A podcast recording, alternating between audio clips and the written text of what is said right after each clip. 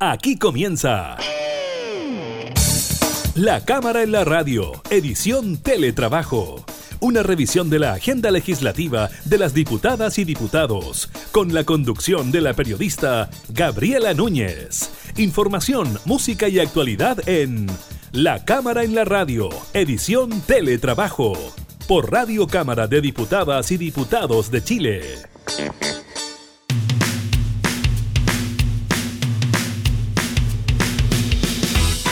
¿Qué tal? ¿Cómo están? Bienvenidos a un nuevo programa de la Cámara en la Radio en esta modalidad de teletrabajo. Los acompañamos en estas cuarentenas voluntarias y obligatorias para muchos eh, de nuestros compatriotas. Estaremos hablando de diversos temas, de lo que ocurrió durante el fin de semana con este aumento en el número de fallecidos. Eh, también revisaremos el nuevo reporte del MinSal. Estaremos conversando con el presidente de la Comisión de Salud, el diputado Celis, precisamente por el aumento en el número de casos. Y también estaremos revisando una buena noticia para los cotizantes de ISAPRE. Se terminan las preexistencias para las preexistencias congénitas. Eso entra en vigencia durante esta semana y además estaremos revisando la disminución en el turismo a nivel mundial. Iniciamos la cámara en la radio.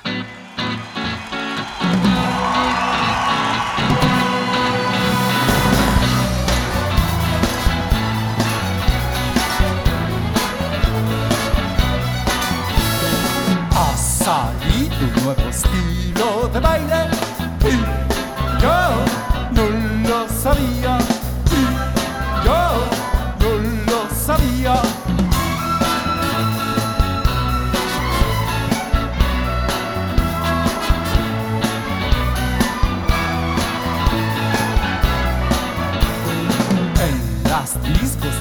lo practican, pero yo no voy a las discos, pero yo no voy a las discos.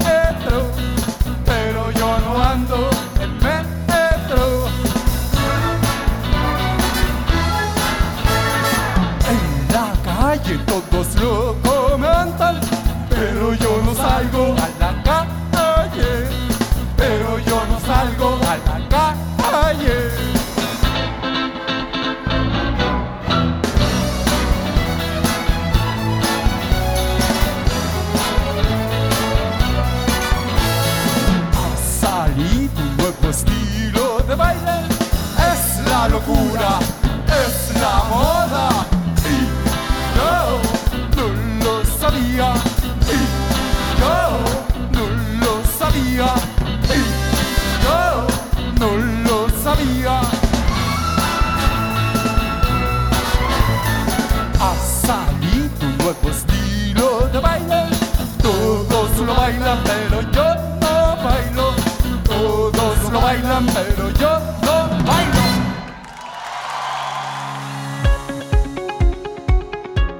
ministro de Salud, Enrique París, en conjunto con el subsecretario de Redes Asistenciales, Arturo Zúñiga, y la subsecretaria de Salud Pública, Paula Daza, dieron a conocer el balance diario con respecto al avance del coronavirus en el país. En esta ocasión estuvieron acompañados de Roxana Poblete, enfermera y vocera de FEMEDI Chile, y Humberto Soriano, presidente de la Asociación de Prevención de Accidentes. Al respecto del balance diario, el subsecretario Zúñiga informó que en las últimas 24 horas se registraron 4.608 nuevos casos de coronavirus, 3.710 de ellos sintomáticos, 399 casos asintomáticos y 499 casos no notificados. Con esto, el total de casos asciende a 246.963. En cuanto a la cifra de fallecidos, siguiendo la metodología de inscripciones en el registro civil, es de 23, llegando a un total de 4.502 decesos por COVID-19 desde el inicio de la pandemia. Esta cifra, según recordó Zúñiga, es baja en comparación a los otros días, debido a que hoy es lunes y se basa en las inscripciones que el registro civil tuvo el fin de semana entidad cuyo funcionamiento eh, disminuye en los días inhábiles. En cuanto a los pacientes hospitalizados, hay 2.014 personas en unidades de cuidados intensivos, de los cuales 1.726 se encuentran en ventilación mecánica y 403 están en estado crítico.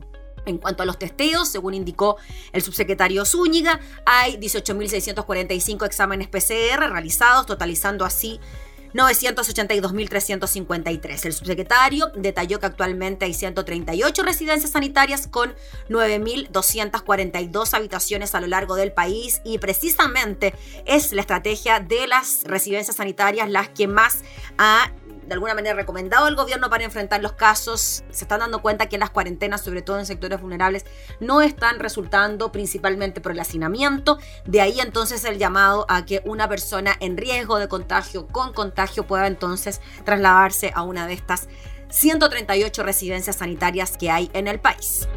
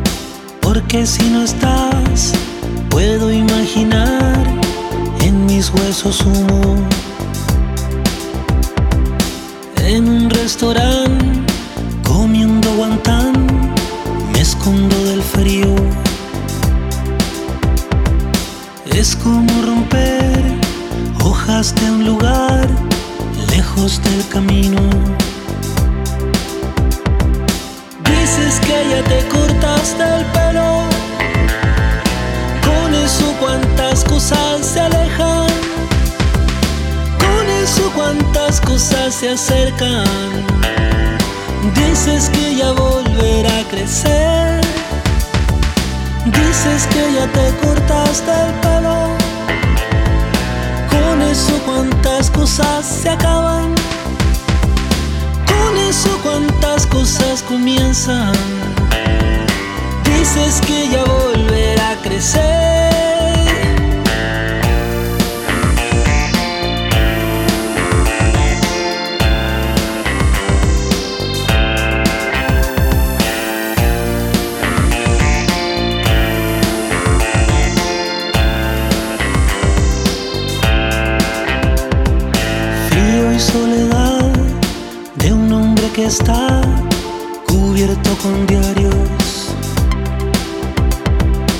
Esta es la ciudad que marcó San Juan en su calendario.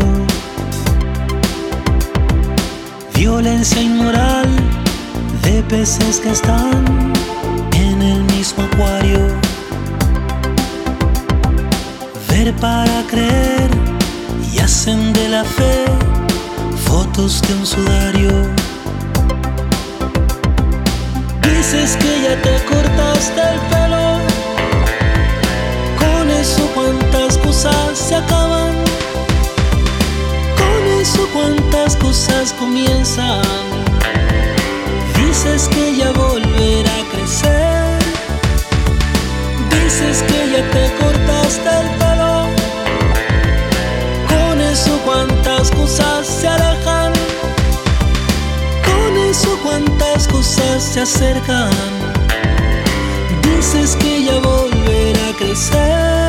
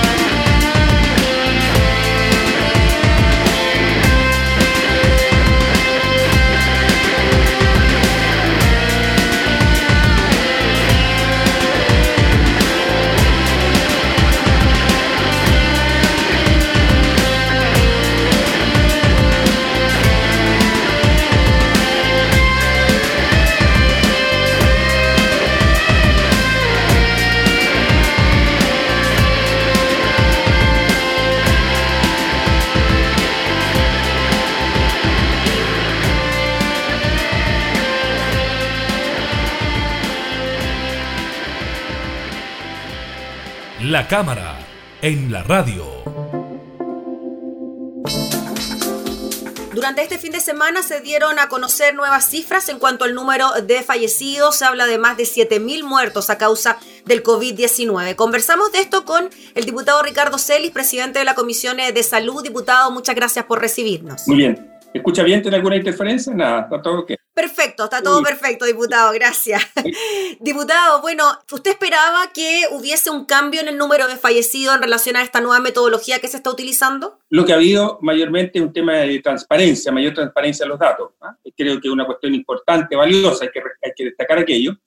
Lo que llama la atención son los números, ¿cierto? El número total, el número bruto absoluto de personas, hemos sobrepasado a Italia, ¿cierto? Estamos lejos todavía de lo que es Estados Unidos y otros países, somos quinto en número absoluto, pero en, en lo que es el número de, de contagiados por eh, millón de habitantes o por 100.000 habitantes, como quieras medirlo en la tasa, somos primero.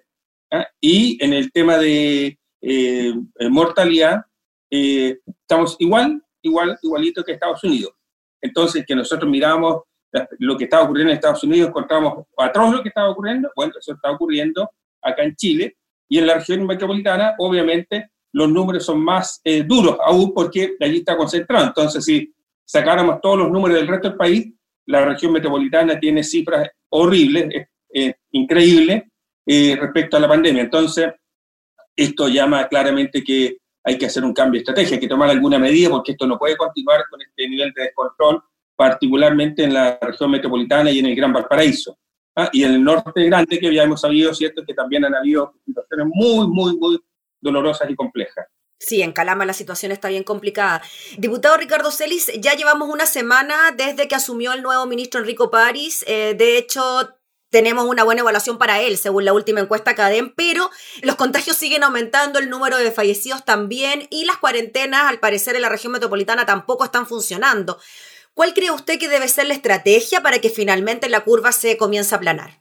Habría que decir que el ministro París es valiente, ¿eh? primera cosa. ¿eh? Primera, ¿eh? porque no es fácil. En asumir el cargo, dice usted. Sí, claro, para asumir estos desafíos en esas condiciones hay que ser valiente, hay que ser patriota, voy a decirlo así, hay que tener espíritu de país, ¿cierto? Porque sacrificar todo, ¿cierto? Para, porque sabiendo que esta cosa no es fácil de administrar, sabiendo él que, cómo estaban los números, o presumiendo, eh, toma esta decisión, así que yo creo que eh, hay que eh, destacar aquello.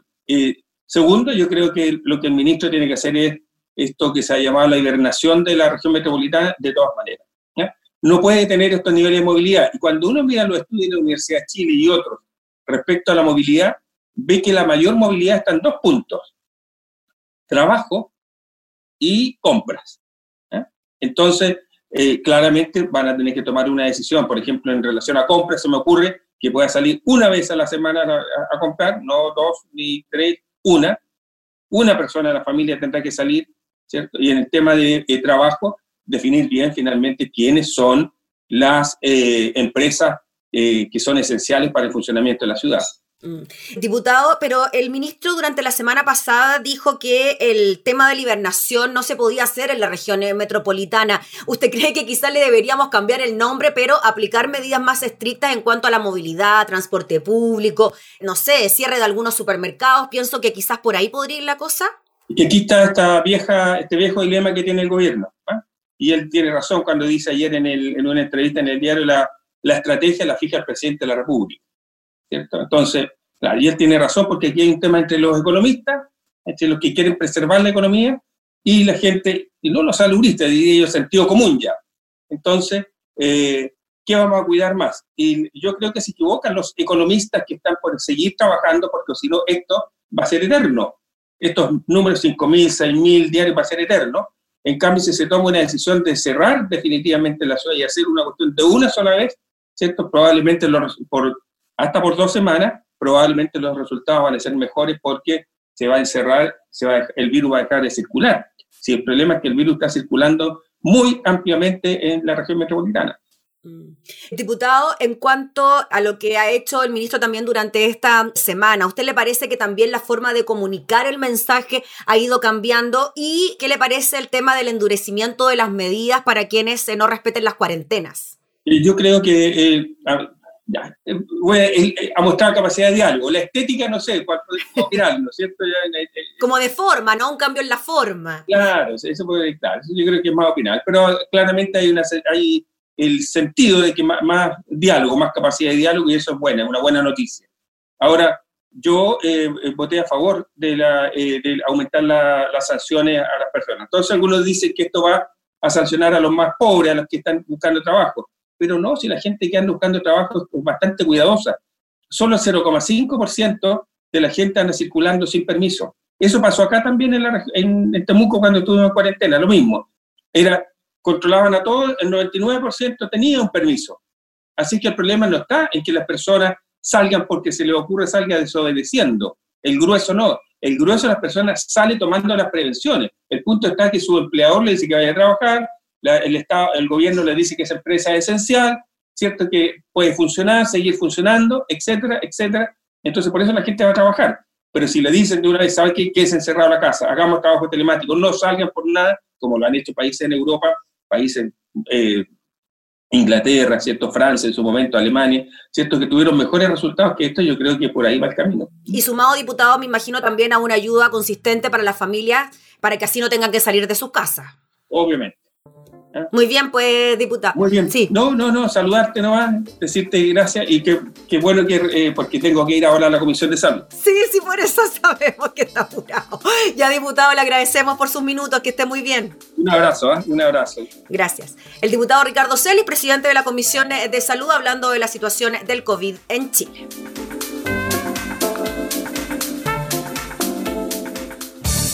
Estás escuchando La Cámara en la Radio, edición Teletrabajo, con la conducción de la periodista Gabriela Núñez.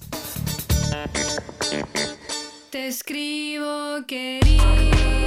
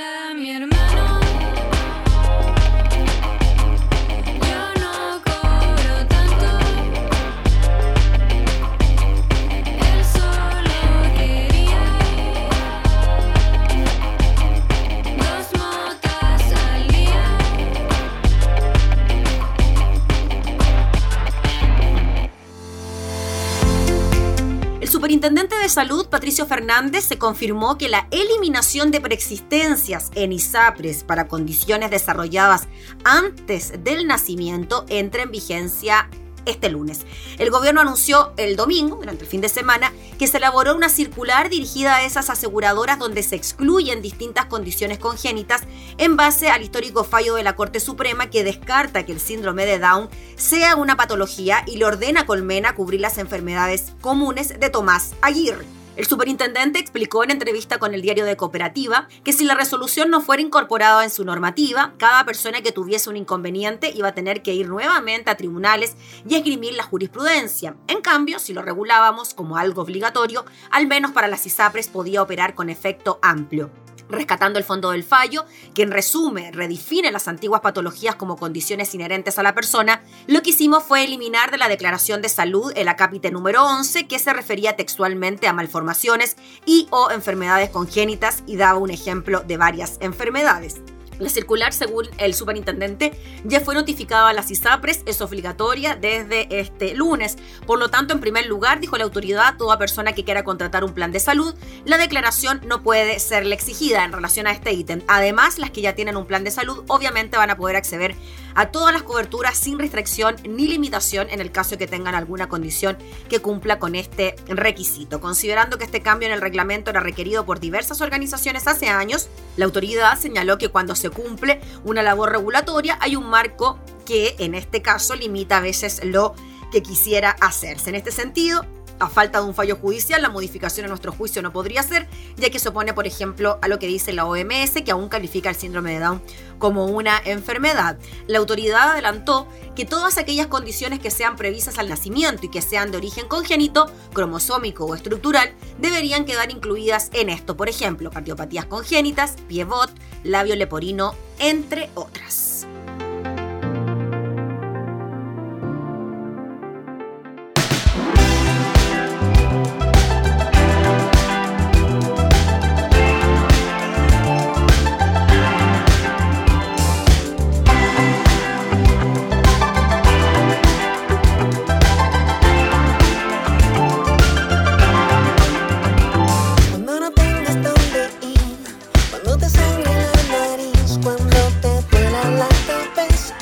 Senta em mim nessa cerveça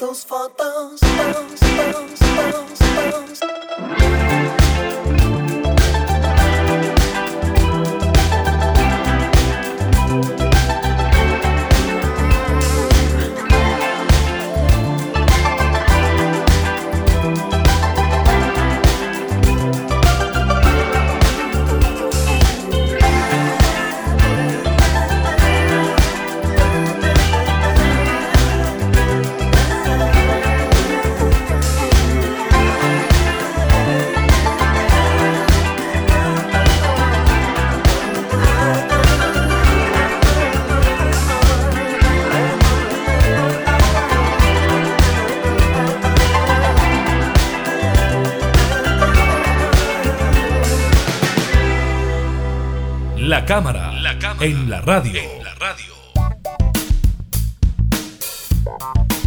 Vamos con una información que tiene que ver con el turismo a nivel mundial, que casi se paralizó en el mes de abril por la crisis del COVID-19, con una caída del 97% en el número de llegadas internacionales, 180 millones menos que en el mismo mes de 2019, tras un descenso del 55% en marzo, según los datos de la Organización Mundial del Turismo. Si bien se esperaba que abril fuera una de las épocas más ocupadas del año, debido a las vacaciones de Semana Santa, la introducción casi universal de las restricciones de viaje provocó esa gran caída con la que el turismo mundial acumuló un descenso del 44% hasta ese mes, lo que se tradujo en una pérdida de aproximadamente 195 millones de dólares en ingresos. Asia y el Pacífico fueron las primeras regiones en ser afectadas por la pandemia, llevándose el peor golpe entre enero y abril de 2020 con un 51% menos de llegadas.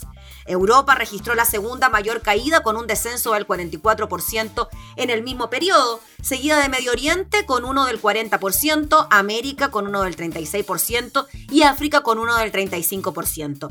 A principios de mayo, la Organización Mundial del Turismo estableció tres posibles escenarios para el sector turístico en 2020 que apuntan a posibles disminuciones en el número total de turistas internacionales del 58 al 78%, dependiendo de cuándo se levanten las restricciones de viaje. En estos tres escenarios, el impacto de la caída de la demanda podría suponer la pérdida entre 850 y 1.100 millones de turistas internacionales y con ellos de entre 910 mil millones y 1,2 billones de dólares en ingresos por turismo mundial. Imagínense también esto relacionado con el turismo en nuestro país, que es una industria también bien, bien importante. Asimismo, están amenazados, y esto es lo más preocupante, entre 100 y 120 millones de puestos de trabajo en empleo directo del turismo. Desde mediados de mayo, la Organización Mundial del Trabajo ha identificado un aumento en el número de destinos que anuncian medidas para reiniciar el turismo como la introducción de protocolos y políticas mejoradas de seguridad e higiene diseñadas para promover los viajes internos. Después de varios meses de interrupción sin precedentes, el turismo está comenzando a reiniciarse en algunas áreas, especialmente en los destinos del hemisferio norte, aunque las restricciones de viaje se mantienen vigentes en la mayoría de los países, por lo que sigue siendo uno de los más afectados. Para el secretario general de la Organización Mundial del Trabajo, Surab Pololikashvili, es vital que el reinicio del turismo se convierta en una prioridad y se gestione de manera responsable, protegiendo a los más vulnerables y con la salud y la seguridad como la principal preocupación del sector. Así que ahí están los datos, las proyecciones también, para que esto de alguna manera pueda tener algún tipo de solución, teniendo datos, teniendo ya las proyecciones, la cosa podría mejorar.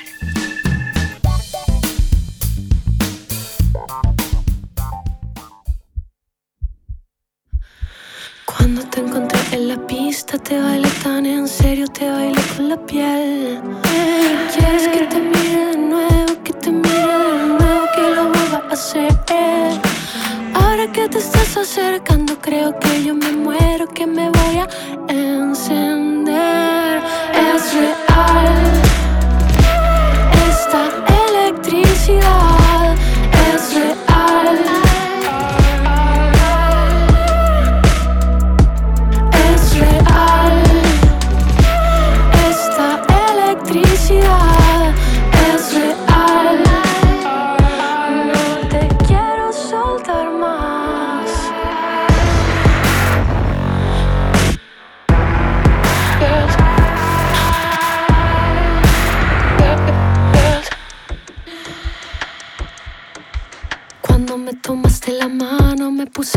nerviosa que no supe qué hacer. Quiero que lo hagas de nuevo, que lo hagas de nuevo, que lo vuelvas a hacer. Solo quiero bailar contigo,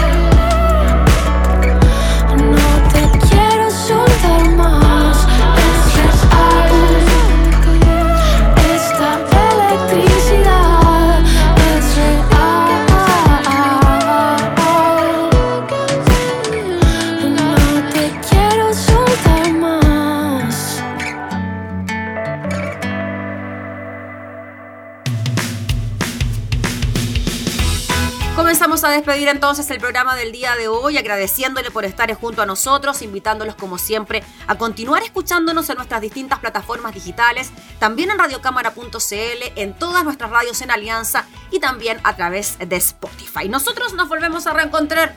Que esté muy bien y cuídese, quédese en casa si es que puede.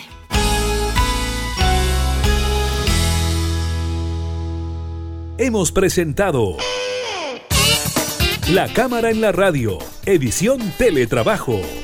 Una revisión de la agenda legislativa de las diputadas y diputados, con la conducción de la periodista Gabriela Núñez. Información, música y actualidad en La Cámara en la Radio, edición Teletrabajo. En Radio Cámara de Diputadas y Diputados de Chile. Hoy más que nunca, acercando las leyes.